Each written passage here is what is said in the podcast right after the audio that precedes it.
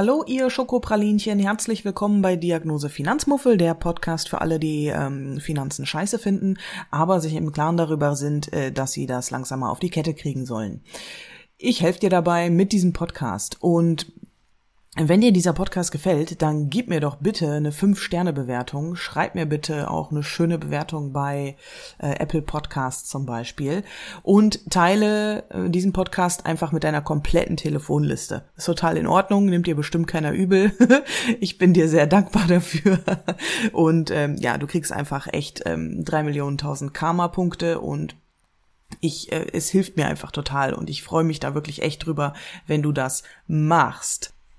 Vielen Dank dafür und dann steigen wir auch direkt mal in das Thema dieser Folge ein jetzt.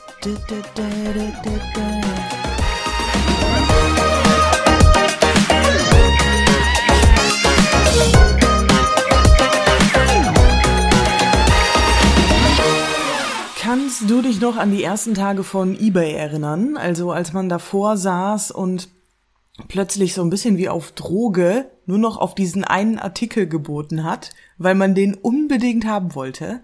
Und auf einmal hast du Schuhe ersteigert, die nicht mal deine Größe hatten. Einfach nur, weil du komplett im Kaufrausch warst. Das sind so die ersten krassen Konsumrausch-Symptome, an die ich mich erinnere. Denn nichts anderes ist Shoppen, ja, Rausch. Es geht nicht mal mehr darum, etwas haben zu wollen und also die Schuhe zu besitzen, sondern es geht eigentlich nur um dieses um diesen Prozess des Kaufens, um die Glücksgefühle, die wir beim Kaufen spüren. Und das Problem ist, dass diese Gefühle natürlich nicht nachhaltig sind, weil die sind halt nur das Ergebnis einer chemischen körperlichen Reaktion. Das ist quasi wie Koksen so ein bisschen, nur in legal und im Preis halt auch äh, extrem sehr viel variabler. Also du kannst dir eine Rolle Tesa für 50 Cent im Angebot kaufen oder eine Louis Vuitton Tasche für 500 statt 1000 Euro. Der Effekt ist der gleiche. Deshalb schieb ich hier jetzt schon mal meinen, äh, würde ich sagen, meinen Spezialtipp für absolute Konsumanfälle ein. Wenn du, wenn du wirklich mal einen Tag hast, wo du sagst, boah, ich, mu ich muss shoppen, ich kann nicht anders. Geh Hardcore shoppen aber geh dafür auf den Flohmarkt oder in ein ähm, Sozialkaufhaus für Gebrauchtwaren. Da kannst du shoppen ohne Ende, du kannst den ganzen Tag da verbringen und also schon für 20 Euro kriegst du da richtig viel cooles Zeug. Also, das Ding ist, dass wir ähm, bei solchen Angeboten, ja, dass da unser Belohnungszentrum im Gehirn anspringt, wenn wir eben eine Aussicht auf Gewinn haben. Zum Beispiel eben durch ein ach so tolles, super Sonderangebot. Dann schüttet unser Gehirn Dopamin aus. Shoppen ist also dope. So, und das führt dazu, dass, und da habe ich, also ich habe das gelesen, dachte, was? Dass für mehr als die Hälfte der Deutschen Shoppen ein Hobby ist. Ey, was? Also da, für, äh, für mehr als Shoppen ist ein Hobby. Das finde ich wirklich irre. Also Konsum als Hobby, ne? Und dann wundern wir uns, warum wir nicht aus diesem Hamsterrad ausbrechen. 40 Stunden und mehr pro Woche arbeiten und dann das schöne Geld für Zeug ausgeben, um sich kurze Glücksgefühle zu holen. Und das wiederholt sich jeden Monat neu. Und dann musst du wieder arbeiten gehen, damit du dir wieder die Glücksgefühle holen kannst. Das ist ja, das ist ja ein Teufelskreis, ja furchtbar. Das ist schon ziemlich absurd.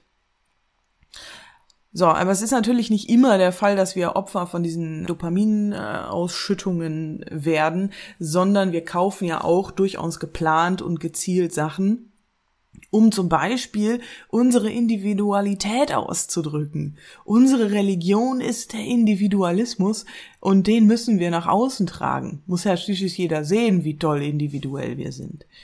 Und äh, ja, das bedarf natürlich auch vermeintlich individualistischem Zeug. Klammer auf, ähm, iPhones, Tattoos, lol, Klammer zu. Ähm, also Zeug, mit dem wir uns zumüllen und wieder besseren Wissens jeden Tag ein bisschen dazu beitragen, diesen Planeten ins Verderben zu stürzen. Und dabei übersehen wir, dass all das Zeug eigentlich scheißegal ist. Dazu äh, möchte ich äh, folgendes Zitat von Erich Fromm da einmal loswerden. Wenn ich bin, der ich bin und nicht, was ich habe, kann mich niemand berauben oder meine Sicherheit und mein Identitätsgefühl bedrohen. Mein Zentrum ist in mir selbst. So, und ich glaube, wenn wir in uns selbst ruhen, und Konsumgütern wenigstens zum großen Teil, also ne, also Waschmaschine und Spülmaschine finde ich schon eine ganz geile Sache und mein iPad auch. Also wenn wir den Konsumgütern zum großen Teil eine Absage erteilen, weil wir wissen, dass sie uns kein Stück glücklicher machen, dann sind wir zumindest als Individuen schon mal auf einem guten Weg. Und auch wenn du das rational weißt und dir da wahrscheinlich auch schon deine Gedanken drüber gemacht hast, passiert es halt trotzdem immer wieder. Diese unnötigen Käufe von Zeug, das dir eigentlich scheißegal ist. Und dass du nur kaufst für diesen kurzen, für dieses kurze High, für diesen kurzen Moment, wo du dich toll fühlst. Das Problem ist ja einfach, dass eine Armada von Marketing-Experten da hinter ihren MacBooks hockt und sich andauernd überlegt, wie die es schaffen, unser Gehirn zu kapern, um uns dazu zu bringen, dass wir ihr Zeug kaufen. Da werden einfach psychologische Tricks en masse angewandt, denen wir vor allem, wenn wir einen schwachen Moment haben, ne, nur sehr schwer entgehen können. Das ist einfach richtig fiese Möb. Und selbst wenn wir genau wissen, wie diese Tricks funktionieren, dann ist es trotzdem einfach ultra schwierig manchmal, rational zu bleiben, rational zu handeln, wenn wir so krass manipuliert werden. Shoppen ist eben keine rationale Angelegenheit, sondern es löst eine körperliche Reaktion aus. Du weißt das, du kaufst es trotzdem. Du fühlst dich dann ein paar Minuten gut und dann, na, bist du genauso unzufrieden wie vorher. Aber don't blame yourself, wenn du dir jetzt das dritte Paar Sneakers kaufst, obwohl ja ein Paar eigentlich völlig ausreichen würde. Okay, ich glaube, jetzt verziehen gerade ein paar von euch peinlich berührt das Gesicht, blicken verstört auf ihren Schuhschrank, in dem sich Pi mal Daumen 30 Paar Schuhe oder so befinden. Wie viele Paar das wirklich sind, wisst ihr nicht, weil ihr den Überblick verloren habt. ja, ja, gut, so ist es halt, ne? So sollen wir ja auch handeln. Wir sollen ja kaufen, kaufen, kaufen und individuell sein und so weiter. Aber mh, hm, vielleicht shoppt ihr ja nach dieser Folge ab jetzt so ein bisschen weniger. Und spart euch ähm, ein bisschen mehr Geld und verschwendet es nicht. Und damit das klappt, äh, gucken wir uns jetzt genau dafür mal so ein paar Strategien an. Und zwar in Form von äh, vier Fragen, die du dir am besten auf einen Zettel mitschreibst und dann in dein Portemonnaie steckst. Am besten ummantelst du deine, deine Girokarte oder Kreditkarte damit und schreibst dir das alles auch nochmal auf den Homebildschirm auf dein Handy. okay? Also starten wir los. Die erste Frage, die du dir immer stellen kannst, wenn du gerade merkst, oh, oh, ich bin im Rausch, ähm, lautet, kaufst du das jetzt, um etwas zu kompensieren oder weil du das wirklich brauchst, gerade dieses Teil? Ne? Also, wenn, wenn du weißt, ach gut, der Sinn des Lebens, der ist gerade mal wieder unauffindbar für dich und äh, du spürst eine innere Leere, und diese Leere, diese Lücke willst du füllen. Und zwar äh, mit Zeug. Äh, deine Unzufriedenheit treibt dich quasi von selbst auf die Shopping-Plattform, ne? Und du suchst quasi gezielt nach dem Sale, um dir dein Glücksgefühl zu holen, von dem du weißt, dass es nur kurzfristig ist. Aber du hängst trotzdem gerade im Sale ab. So. Wenn du diese Frage mit Ja beantworten kannst, also ja, ich mache das eigentlich gerade, um irgendwas zu kompensieren, meine Unzufriedenheit, eine innere Leere, was auch immer, dann weißt du Bescheid. Dann bist du nämlich gerade definitiv dabei, dein wohlverdientes Geld aus dem Fenster zu schmeißen. Das wäre die erste Frage. Und um den Schmerz dieser Geldverschwendung noch besser zu verdeutlichen, stell dir Frage Nummer zwei, nämlich, wie viele Stunden hast du dafür gearbeitet? Wie viele Stunden hast du gearbeitet, um die 70 Euro netto zu verdienen, die du jetzt gerade für diese Schuhe ausgeben willst? Sind dir die Schuhe die Zeit wert, die du dafür für deine Arbeit aufgewendet hast? Die Stunden im Büro, die Dienstreise, die ganzen äh, echt öden Meetings, die unnötigen, wo du dich nur aufregst vor deinem Laptop, im Laden und so weiter, die ganze Zeit. Ne? Dafür, dass du diese Zeit dort investiert hast, hast du Geld bekommen.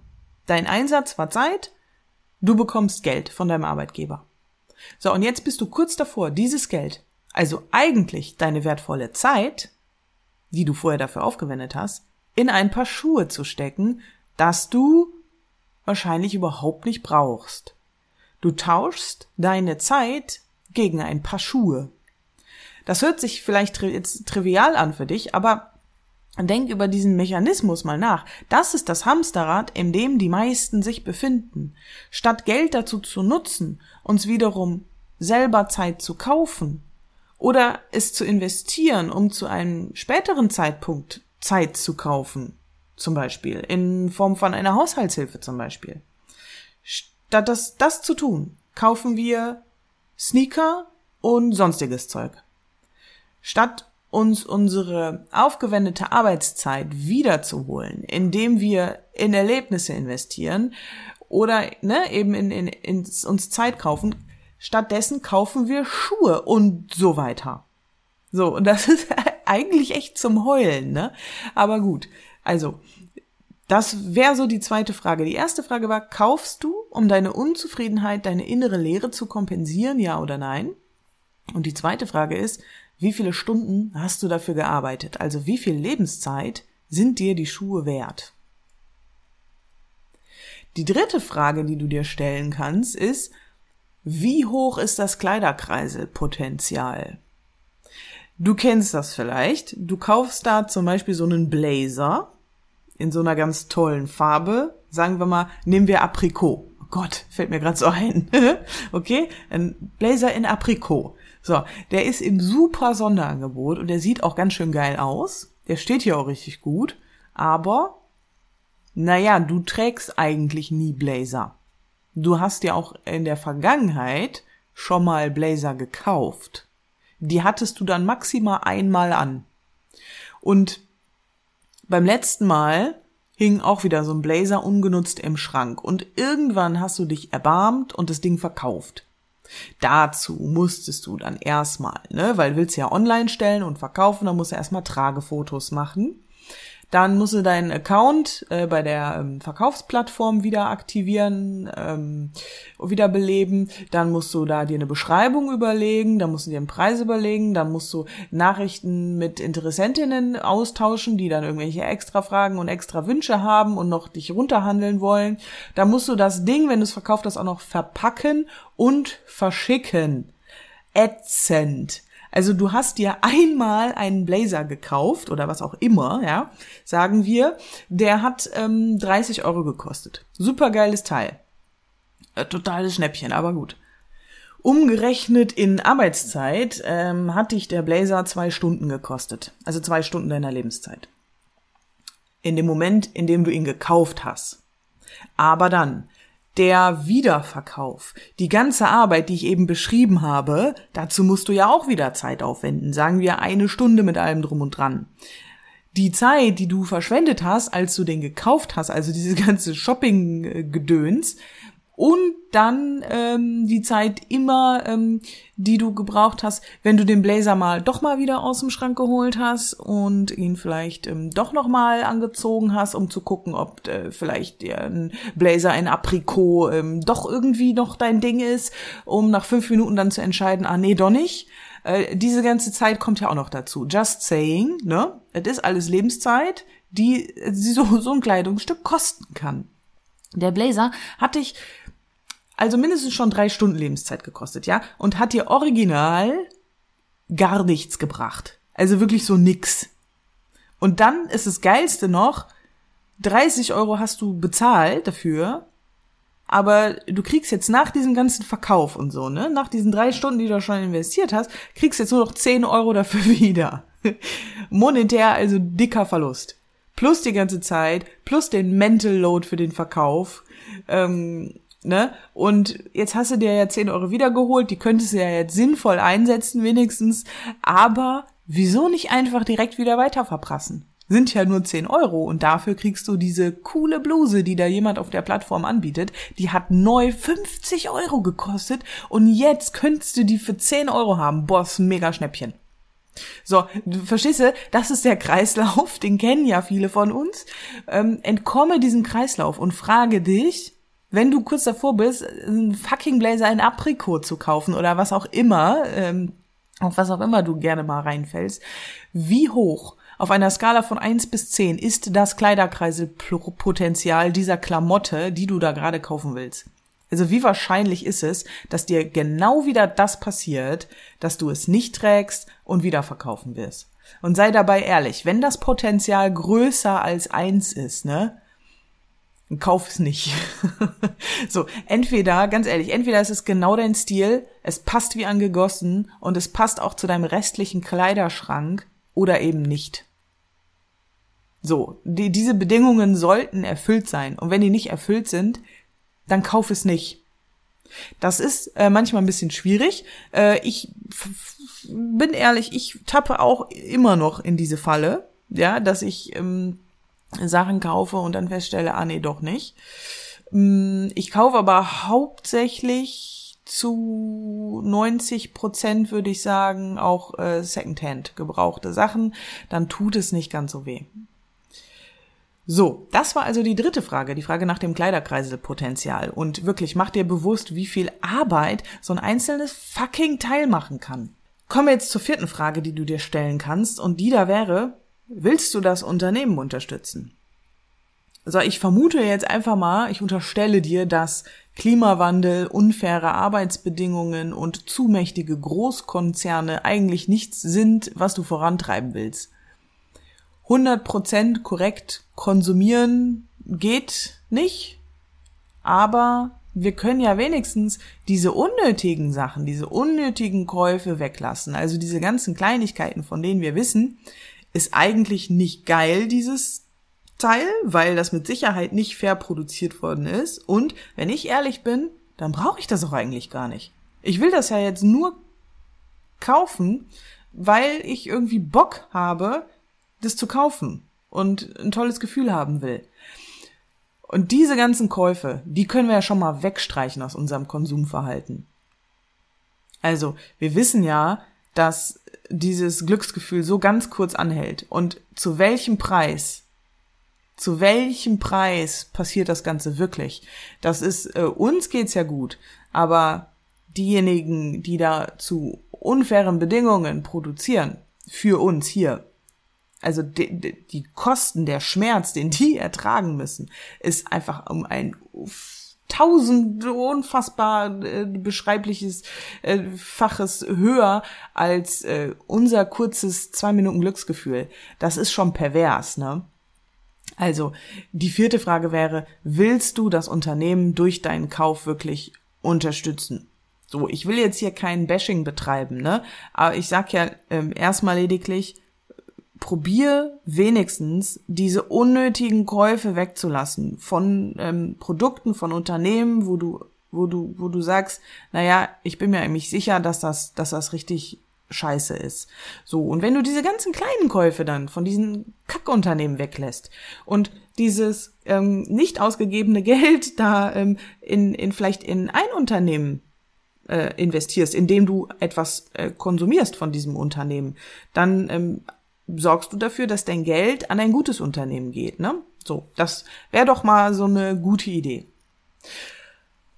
Okay, boah, äh, jetzt habe ich glaube ich schon fast 20 Minuten hier gelabert. Oh mein Gott, es gibt noch viel mehr Tipps und viel mehr Fragen, die man sich stellen kann, aber das soll das jetzt erstmal gewesen sein. Fassen wir zusammen. Um aus der Konsumfalle auszubrechen und aus so diesem Dopamin-Moment heile und weniger arm wieder rauszukommen, stelle dir diese vier Fragen. Erstens, kaufe ich, um zu kompensieren oder brauche ich das Teil wirklich? Zweitens, wie viele Stunden hast du dafür schon gearbeitet? Drittens, wie hoch ist das Kleiderkreisel oder Kleinanzeigenpotenzial? Also wie viel Zeit wirst du voraussichtlich noch weiter investieren müssen? Und wie viel Verlust wirst du da wahrscheinlich mitmachen? Weil du weniger Geld dafür äh, bekommst beim Weiterverkauf. Drittens, willst du das Unternehmen unterstützen? Wenn nein, lass den Kauf einfach weg. Kaufe vielleicht bei einem anderen Unternehmen, das deinen Werten entspre entsprechend ähm, handelt. So. Das waren die vier Fragen, die du für dich mal ordentlich verarbeiten und auch weiterdenken kannst. Je mehr du darüber reflektierst, desto besser wirst du gewappnet sein gegen emotionales Shopping, sprich gegen die reine Verschwendung deines hart erarbeiteten Geldes. Okay, geil. Das war's für die Folge. Wenn dir das gefallen hat hier, dann teile diese Folge bitte mit allen, von denen du denkst, ja, das müssen die hören. Lass mir deine 5-Sterne-Bewertung da, denn das hilft mir, noch mehr Leute zu erreichen. Feedback und Fragen kannst du mir auch immer gerne schreiben an hallo@finanzwisserin.de. Einen geilen Finanzkurs für Altersvorsorge mit ETFs findest du übrigens unter finanzwisserin.de. Ich bin raus, mach's gut, peace. Bye.